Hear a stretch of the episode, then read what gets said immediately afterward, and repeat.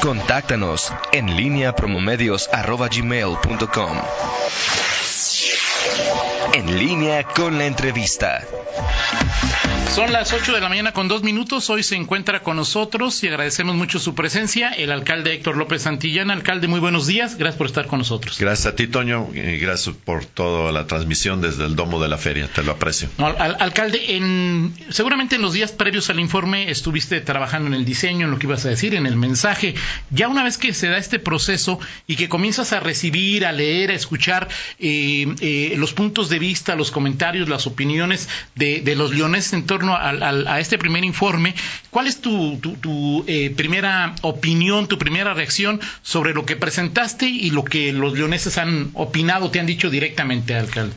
Podría sintetizarlo en los siguientes puntos. Primero, al interior del gabinete y de los compañeros de la presidencia que se sintieron eh, tomados en cuenta, se sintieron involucrados, se, sintieron eh, comprometidos, que ese era el objeto que buscaba. Entonces, del, propio gabinete y de la propia presidencia estoy encontrando respuesta de, de mayor, de reafirmación de compromiso particularmente en el tema de seguridad. La segunda con los eh, con la, gente que pude platicar a la salida del, informe y los mensajes que he recibido, en donde muchos de ellos aceptan este llamado, esta invitación que les hacía a participar, que era el momento en donde los leoneses aportáramos todo para salir adelante, aún conociendo y estando consciente de las eh, de la incertidumbre que se plantea a nivel eh, nacional e internacional. Eh, muchos de ellos convencidos que si apretamos ahorita el paso y, unimos todos los esfuerzos, tenemos la gran oportunidad de, de blindarnos en lo posible para poder seguir eh, con el desarrollo que se ha venido dando en León y en, Guanajuato. Y la tercera reflexión, ciertamente lo que expresaba era eh, de que este reconocimiento que el alcalde y el ayuntamiento hacían sobre el, enorme reto que tenemos en materia de, seguridad y ese llamado a combatir sus causas en la desigualdad y en las adicciones. También encontré, sobre todo, de un grupo de, leoneses distinguidos dispuestos a participar, a involucrarse para resolver este, estos temas. Así que, en términos generales, el, balance eh, positivo, pero como lo, te lo expresaba en la entrevista previa, eh, no era un informe de echar campanas al vuelo, sino por el contrario, era un informe haciendo este, esta, esta reflexión, este reconocimiento de, los aspectos que tenemos que resolver para seguir adelante. Los señalamientos que hacen eh, regidores de oposición en el, en el informe y después ayer en rueda de prensa, ¿los escuchas? Te, ¿Cuál es tu, tu opinión? Que están ellos haciendo su trabajo bajo las líneas y las directrices de sus partidos, pero en aras de de seguir fomentando esta altura en la, en la, política y en el respeto del que tanto mencioné en, el informe. No, no, he estado, no he comentado nada al respecto. Ahora, alcalde, tu relación con ellos, en, a, diferencia del, trienio anterior, del trienio anterior, del ayuntamiento anterior, eh, ¿es importante el diálogo? ¿Has tenido diálogo con ellos? ¿Cómo calificas la, la, la, actuación que debe haber? A final de cuentas son miembros de, del ayuntamiento. Que Definitivamente, y así los he venido tratando y con respeto. Ustedes se han dado cuenta que se les invita a, los eventos, eh, participan los que quieren y cuando llegan a los eventos se les presenta siempre con el respeto que la investidura y la representatividad que les otorgó el, pueblo de León este, tienen. Así que mi relación con ellos ha sido de un absoluto respeto y de esta posibilidad del diálogo. Entiendo también que en varias ocasiones pues ellos están eh, siguiendo las líneas y las directrices que le establece su propio partido. Las comprendo y hasta ahí. Pues, voy a comentarte algo. El, día del informe a, la salida me topé con Denny y nos saludamos muy bien. Oye, no hubo necesidad de cada quien entendía la parte que estaba jugando, pero este, pues, muy afectuosamente nos tomamos una foto, pero pues este, habla de ese respeto que debe de darse en todos los ámbitos. ¿No extrañas a Jesús Vázquez como opositor? Mira, eh, lo voy a decir con mucho respeto. Eh, y yo a, Chuy le tengo un enorme cariño no lo, no, lo extraño porque Chuy sigue ayudando, sigue ayudando a, León, no a mí, al, León. Y entonces eh, me manda eh, mensajes, me manda ideas, está ahí muy al pendiente. Eh, su barrio, que es el barrio de muchos, no solamente es el barrio de, de, Chuy, sigue colaborando desde su trinchera ciudadana. Entonces, en ese sentido, no lo respeto. Pues, digo, no lo extraño. Eh, porque lo sigo, sigo en, comunicación con él, lo cual le agradezco como un ciudadano comprometido.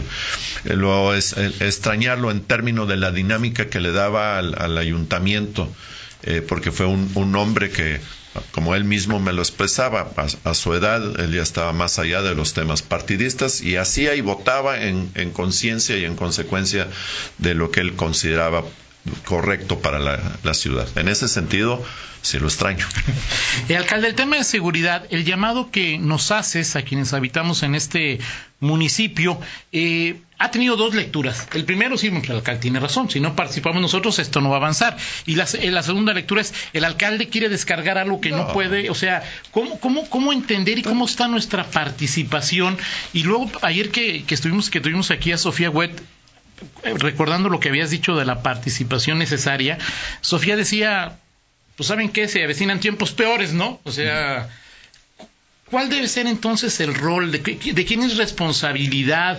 ¿Por qué no? ¿Por qué, por, ¿Cuál es tu opinión después de lo que has leído sobre estos asuntos? Mira, creo que en, mi mensaje lo dejaba muy en claro que la principal exigencia era en esta y hablábamos de que era la primera responsabilidad, la primera obligación de quienes gobernamos y, del alcalde y del ayuntamiento y no le estaba rehuyendo y hablaba de no dar marcha atrás. Pero también hablaba de que es una responsabilidad de los tres órdenes de gobierno y de los tres poderes del Estado a los municipios ha venido toda una corriente en donde parecía cada vez quererle quitar más responsabilidades y atribuciones. Se perfila aparentemente y así se eh, dice con mucha insistencia, de que nos van a quitar el Fortaseg a los municipios. Bueno, pues es un contrasentido, nos quieren incorporar, pero nos quitan la fuente de financiamiento. Entonces, no me estoy excusando, no lo estoy. Pero en el ejercicio de también de hablar de las causas, cuando mencionábamos que la violencia era producto de las adicciones, que las adicciones era también producto de la desintegración familiar, en ese sentido era el llamado a todos a participar. Eh, y hablábamos mucho de la responsabilidad de la educación de los padres de, de familia.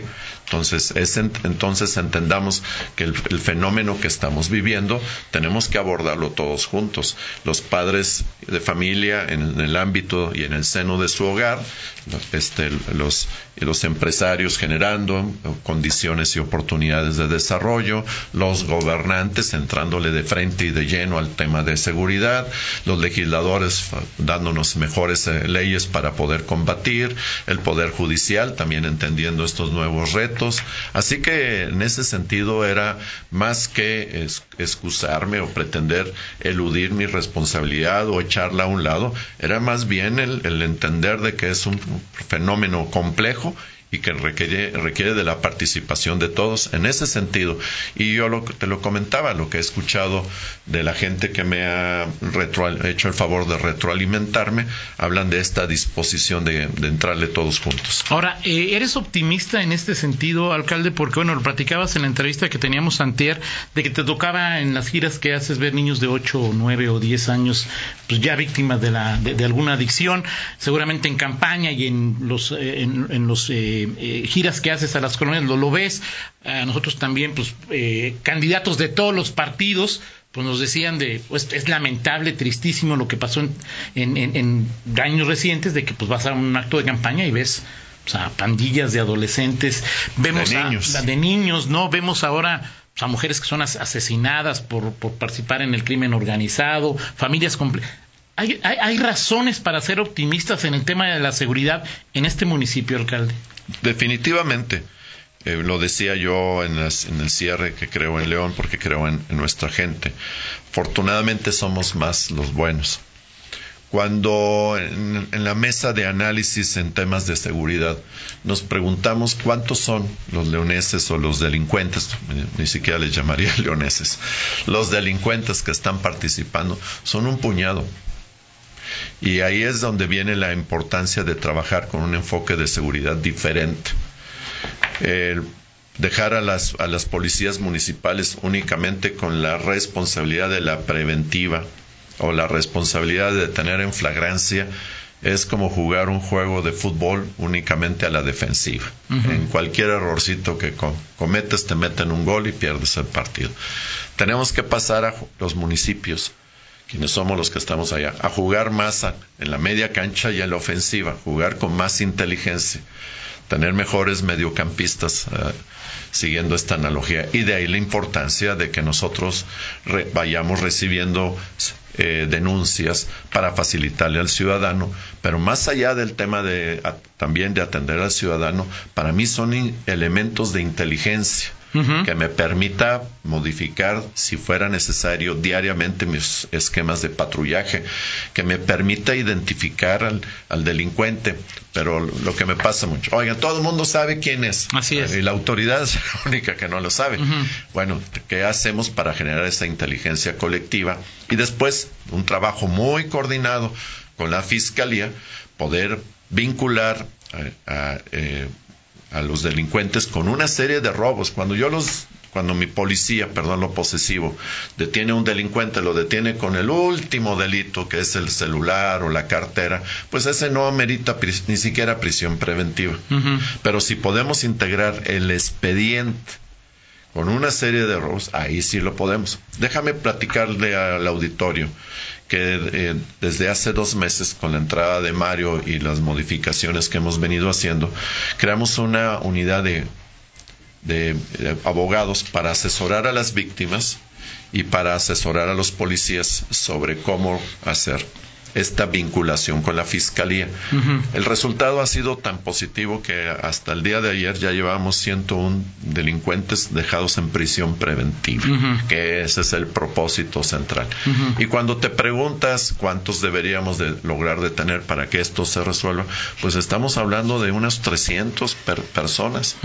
Cuando hablas de una población de un millón seiscientos, entonces por ese lado estoy optimista, que necesitamos un nuevo enfoque, ya lo estamos haciendo. Y por el otro lado, la participación de la ciudadanía. Todas las semanas estoy en reuniones con los comités de colonos. Cuando veo a las señoras, cuando veo a los señores ahí en esas reuniones de 20, 30 presidentes de comités de colonos, la, la, determinación que veo en sus ojos, eso es lo que me tiene eh, optimista, Toño. Vamos a ir a una pausa, eh, manteniendo la analogía del fútbol, alcalde, el hecho de que sean 300, pero son sus, parecen sustituibles, ¿no? es decir, al menos en el tema de homicidios dolosos, no sé debe haber 300 asesinatos en León en este en este en este en, estos este meses y pues sigue habiendo asesinatos, o sea, es decir, ahí, eh, si esto, ¿cómo lo afecta? Y también, desde el martes, alcalde Carlos Frías eh, dice, eh, Toño, dile al alcalde que, ¿qué pasó con el sector ladrillero? Que si olvidaste que en ladrilleras del refugio ya que hay un horno validado bajo la norma 043 para fuentes fijas y que no ha habido apoyo para replicarlo y resolver el problema ambiental. Este tema de la ladrillería. Con mucho gusto. Después de una pausa. Claro que sí, Toño. Momento a las 8 de la mañana con 19 minutos. Seguimos en esta charla con el alcalde Héctor López Santillana. Y te comentaba, alcalde, que desde el martes me pedía Carlos Frías eh, de este tema de, ladrilleras del refugio y del tema de las... Eh, no lo hemos olvidado, vamos bastante bien, pero es un trabajo coordinado también con eh, la Secretaría del Medio Ambiente y Ordenamiento Territorial. en donde estamos, acabamos de concordar varias acciones y para es un tema que tiene que resolverse de forma integral no solamente es el tema de la tecnología de los ladrilleros y el cumplimiento de las emisiones. Estamos buscando también resolver el, problema social que involucra la vivienda, que involucra pues eh, eh, la logística para poder eh, trasladar los productos. Estamos cuidando el tema de, la, de los vientos para que donde se establezca cualquier eh, o con cualquier esquema que se establezca lo resolvamos de una vez por todas. Por eso no lo eh, mencionamos porque todavía está en proceso, no es algo todavía que pudiéramos ya evidenciar un resultado, pero este tema incluso la semana pasada que me reuní con la secretaria Marisa, este lo abordamos y lo vimos con mucha puntualidad, hay un cronograma muy establecido para poderlo hacer, así que Carlos no quitamos el dedo del renglón. Estamos trabajando de forma coordinada entre el Estado y el, municipio para resolverlo. Varios eh, comentarios, dice José David Villanueva. Buenos días, ojalá le puedas plantear al alcalde, ahora que ya contamos con un City Manager o administrador de servicios, eh, ¿por qué no buscar financiamiento internacional para proyectos que requieren apoyo federal que no va a llegar? Por ejemplo, el, el tren eléctrico, es lo que, lo que dice eh, José David Villanueva. Es, también Definitivamente. Eh, no tiene nada que ver con las funciones del administrador de servicios, pero la idea de buscar recursos internacionales, de, fundaciones, es una labor que hemos venido realizando. Se están explorando varias alternativas y en el caso específico, por ejemplo, del, tren, eh, se está buscando un esquema que sea mixto, eh, federación, Estado para la infraestructura, eh, financiamiento internacional de algunas otras fundaciones y la participación de la iniciativa privada. Es un tema que estamos intensamente explorando para muchos temas, no solamente para el de movilidad. Eh, dice, bueno, Oscar, Oscar dice que ojalá eh, que, si puedes quitar los topes banana del centro y que él dice que regrese en el carril exclusivo de la oruga los automovilistas que sí pagamos impuestos. Gracias por el comentario, lo consideramos, eh, pero también... No hemos entendido mucho. No, hemos sabido explicar nosotros todavía eh, este nuevo modelo de la bici pública que está planteada sobre carriles compartidos es un modelo que busca. Entonces, estas cojines, como le, llamamos, lo que pretenden, lo que pretenden es hacer que se respete la velocidad máxima. Lo que hemos observado es que muchas veces en, calles como las del centro, tramos muy cortos, el ciudadano acelera, acelera a veces hasta 40, 50 kilómetros solamente para llegar a la esquina y detenerse. Así es. Entonces, eh, estos cojines lo que pretenden es generar una velocidad constante de 30 kilómetros por hora que permita la convivencia entre los ciclistas y los automovilistas. Iremos eh, continuando en esta parte y en el sentido de regresarle créanme que eh, es un tema en donde a nivel internacional y a nivel local estamos tomando en cuenta la pirámide de, la movilidad y debo de ser muy honesto. Le vamos a dar preferencia al peatón. Después del peatón le vamos a dar preferencia al ciclista. Después del ciclista le vamos a dar preferencia a los que se mueven en el sistema de transporte colectivo, transporte integrado. Después será el transporte de carga y por último el que se mueva en su transporte particular. Muy honesto en este en este sentido. Entonces, más que quitar carriles exclusivos a las orugas, van a estar viendo en estos próximos meses más carriles exclusivos a las orugas, un sistema de semáforos que le va a dar preferencia al autobús sobre el vehículo particular es eh, lo que orientan y los estudios nacionales e internacionales, las políticas que se han venido generando este, para los, estas metas de la sustentabilidad de las ciudades, hablan de, que hay que darle más espacio a la gente y menos espacio al automóvil particular. Ahora, esto como política pública, alcalde, es... Eh, ¿Cuántos autos? ¿Seis mil autos se suman a León al mes? Bueno, simplemente de la gente que viene todos los días a León a estudiar, a comprar o a hacer trámites, se incorporan 20 mil vehículos adicionales. Este, Hay 600 mil autos registrados y ahora que ya te pasaron el padrón, el, padrón vehicular, ya, vas a ver cuántos autos es más o menos porque más o menos es dinámico. Es dinámico, es, es eh, eh, no hemos entendido o sea, seguimos comprando coches, y hay, cada vez más coches, las mismas vialidades, eh, el transporte público eh, eh, sufre modificaciones, pero quizá no tan explosivas que permitan que nos vayamos en camión o que nos vayamos en, bicicleta. sigue siendo hasta este momento imprudente y creo que no puedes, el reglamento lo impide, no puedes ir en bicicleta por López Mateos, por el Malecón, por Torres Landa, o sea, es decir, esto, lo dejaste muy claro, va a haber cada vez más carriles de orugas, más...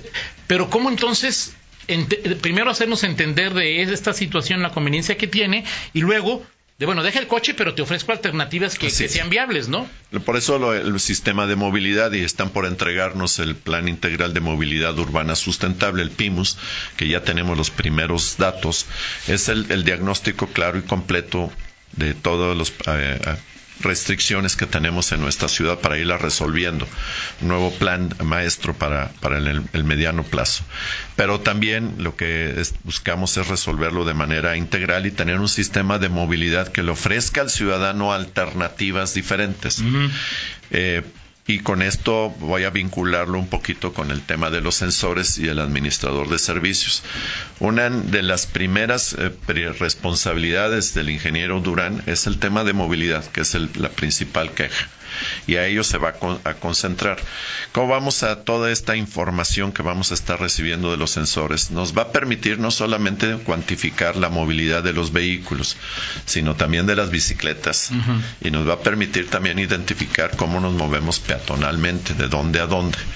Esta información, más aparte el monitoreo de los autobuses. Imagínate que pudiéramos decirle al ciudadano en su teléfono, en parado, en una estación o en un paradero, que le, su camión va a llegar en la ruta tal, va a llegar en tantos minutos uh -huh. y que va a ser tanto tiempo hasta su lugar de, de, destino. Esta información confiable y en tiempo real le va a permitir al ciudadano poder decidir mejor y a nosotros nos va a permitir supervisar para asegurar un mejor servicio.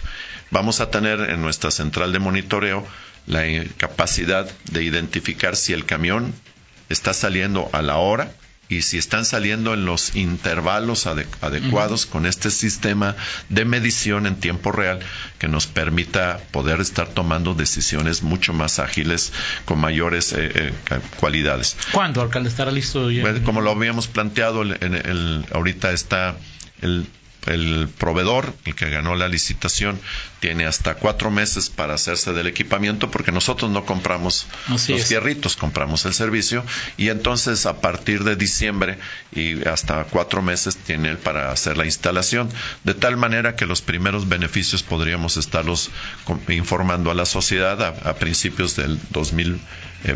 ¿Cuándo empieza la bici pública? Pregunta Juan José Bule. Estamos en, en, en, en afinando los detalles con el contratista, que ya explicó cuál fue el motivo del retraso, un tema que tuvo que ver con su compañía y sus nexos internacionales. Creemos que en el mes de octubre pudiéramos estarla ya poniendo en marcha. Miguel. Sí, alcalde, a, a, a, propósito de este tema de, de, las, de, de la seguridad, se graduaron la semana pasada, terminaron la graduación de los 25 policías que, sí, que en tienen la materia de recibir denuncia. Así es. Eh, ayer o antier, antier este, el, el, presidente del Consejo Comunal Empresarial, José Arturo Sánchez, antier, José Arturo Sánchez Castellanos, nos decía que, bueno, le decía a mi compañero Fernando Velázquez que el, bueno, desde el principio ha dicho él que son muy pocos. Sí. Eh, él dice que la intención es que estos 25 policías pudieran hacer un efecto multiplicador y, y, y, preparar a otros policías para que cada vez sean más. Existe la posibilidad, pero... ¿Se puede, no se puede? Sí, claro, este, claro que porque incluso decía, pues, eh, aunque no le... No, no, se necesita la venia de Carlos Amarripa para hacer esto. ¿Cómo, cómo se puede materializar si es factible? Lo primero no? es que en este curso aprendimos muchas cosas, todos. Eh, la primera, la, eh, la, la, metodología y, y el, los temas. Entonces, esos temas que si bien nos los capacitó ahorita la Fiscalía y que eh, la Fiscalía tiene muy buenos instructores, recordar eh, que la Fiscalía tiene un instituto que da capacitación no solamente a nivel nacional, sino a nivel internacional. De ahí el interés que fueran capacitados por ellos, uh -huh. porque tienen excelentes instructores con certificaciones. Y ese es el propósito. Yo siempre busco que todo esté certificado okay. para que después no me lo anden cambiando, manoseando y modificando en el buen sentido de la palabra. Pero entendiendo entonces hay temas que podemos nosotros ya empezar a capacitarlos en aras de recibir denuncias desde los cadetes. ¿Sí me explico? Empezar a enriquecer el programa de formación inicial y podríamos en la propia academia o cualquier otra institución formarlos y que me lo certifique la fiscalía.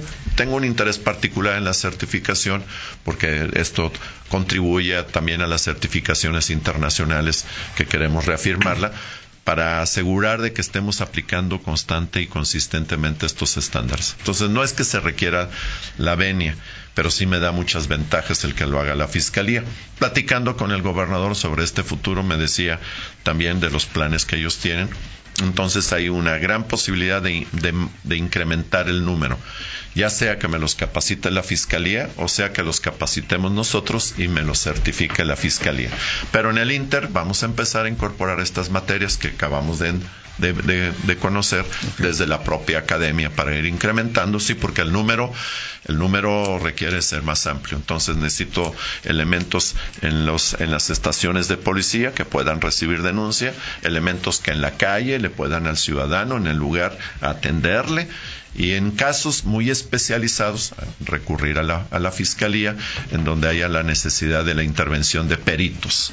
Eh, entonces, en el caso de otros estados, estos convenios fiscalía municipios se están dando en aquellos delitos y era el espíritu, es el mismo espíritu de nosotros, recibir denuncias en los delitos de bajo impacto, pero de alta repetición. Y los delitos de alto impacto y de menos frecuencia, eso sí que los atiendan los peritos especializados de la Fiscalía, porque requiere un resguardo de la escena del crimen, requiere un procedimiento mucho más especializado. Eh, Por ejemplo, un robo a casa. Un robo a casa habitación hay de dos. El robo que se presenta por oportunidad, sin la presencia de los habitantes y todo, creo que podríamos atenderlo muy bien. Un robo de alto impacto, en donde ya hubo la intervención de un grupo a mano armada y con la presencia, creo que ese vale la pena que lo atienda un grupo especializado por las huellas, por el resguardo de la escena del crimen, etcétera. Pero si llego a mi casa y toco, madera y está este eh, Sí, hay, hay muchos y, nosotros y eh, vamos en cualquiera en los dos casos te vamos a atender pero nada más el, aquí la instrucción es esa coordinación con la fiscalía para que en, en cómo cuidar no no, no, dañar la escena del crimen y mandarle hablar a los peritos para que hagan el levantamiento de las huellas y todo el... Pero celular, cartera, o sea, es decir, que no hay que cuidar la escena del crimen no hay ahí. no hay, ahí con mucho gusto. Eh, ahí me en la plaza principal, ahí, ahí el policía va a ir. Sí, sí. No tengo que ir a una estación de policía y no al... esa es la idea, para que facilitarte, reportes al 911, a mí me ayudas, mucho, nos ayudas mucho reportando al 911, llega el policía y ahí mismo en una tableta te levante y te da el mismo folio de, de denuncia que, estarías este, recibiendo en una agencia. Alcalde, dentro del nuevo modelo de seguridad eh, ya hicieron la primera modificación y que tiene que ver con los famosos CAPS, que ahora ya no van a ser CAPS, son estaciones de policía. No funcionó el nombre, el concepto sigue siendo el, mismo. El concepto es el mismo. Pero, ¿qué otras modificaciones podrían hacer dentro del modelo de seguridad que ustedes están detectando que no está funcionando? ¿La proximidad realmente se está dando? ¿Los ciudadanos están confiando en los policías? Eh, la confianza no se construye de la, de la noche a la, mañana. lo que yo he podido observar en las reuniones con los comités de colonos es una, eh, una reacción positiva. lo que me han dicho los, los presidentes o los secretarios de los comités de colonos es que sí están teniendo, observando mejor atención mejor nivel de respuesta, eh, la cercanía la perciben ellos. No es algo generalizado todavía. Estoy hablando de la opinión de los comités, de, los presidentes de los comités de, colonos. Eh, en este sentido, entonces, hay una parte positiva. Ya me ha tocado estar en reuniones en donde los comités de colonos le hacen reconocimientos y le expresan su agradecimiento a mis compañeros de policía.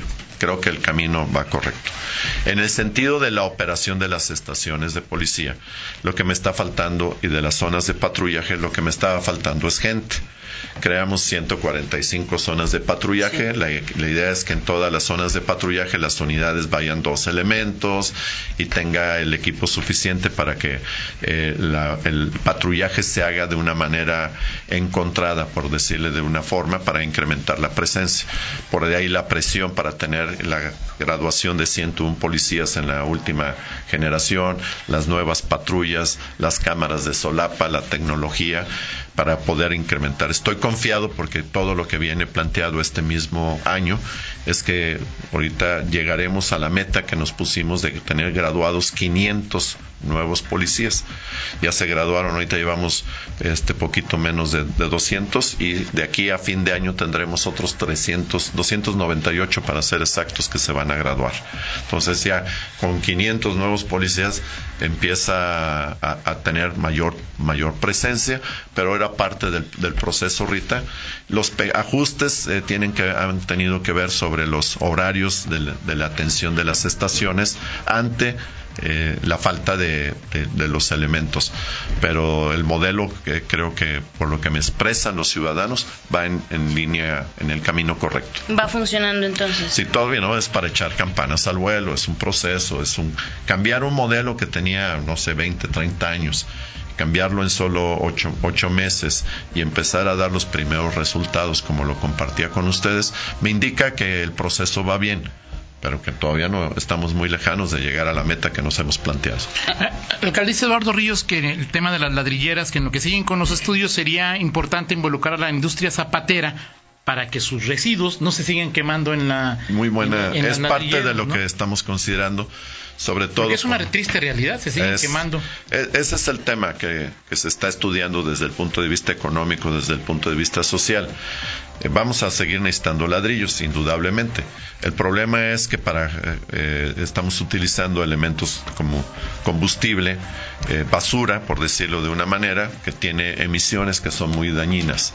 Entonces necesitamos un nuevo modelo que permita seguir este, manteniendo en operación los hornos, pero sin emisiones dañinas a la salud de los ciudadanos. Ese es todo el problema. No se expresa fácil, pero no es fácil. claro, claro. Alcalde, nada más, este, hace algunos días me, han estado preguntando em, elementos de policía que para cuándo los incentivos que le prometió. Hoy, ahorita en la tarde tengo una. Yo estoy, me gusta cumplir sus eh, mis compromisos y es algo algo que estoy empeñado porque más que darles un sueldo fijo, lo que queremos es establecer un método de reconocimiento y de evaluación que nos obligue a todos a hacer este eh, reconocimiento y evaluación a los elementos al menos de forma trimestral. Y entonces que, que nuestros compañeros entiendan que aquellos que den resultado a la ciudadanía se van, van a ver recompensados. Eso me permitiría romper esta cultura burocrática en, las, en los cuerpos de seguridad que no debe de haber. Pero muy pronto espero. Obviamente, primero estoy terminando de afinar el, modelo para presentarlo al ayuntamiento, que me lo apruebe el ayuntamiento y después entrar en operación. Eh, gracias, alcalde Héctor López Santillana. Gracias a ti, Toño. Vamos a una pausa, regresamos. En línea con Toño Rocha. Síguenos en Twitter, arroba Antonio Rocha P y arroba guion bajo en línea.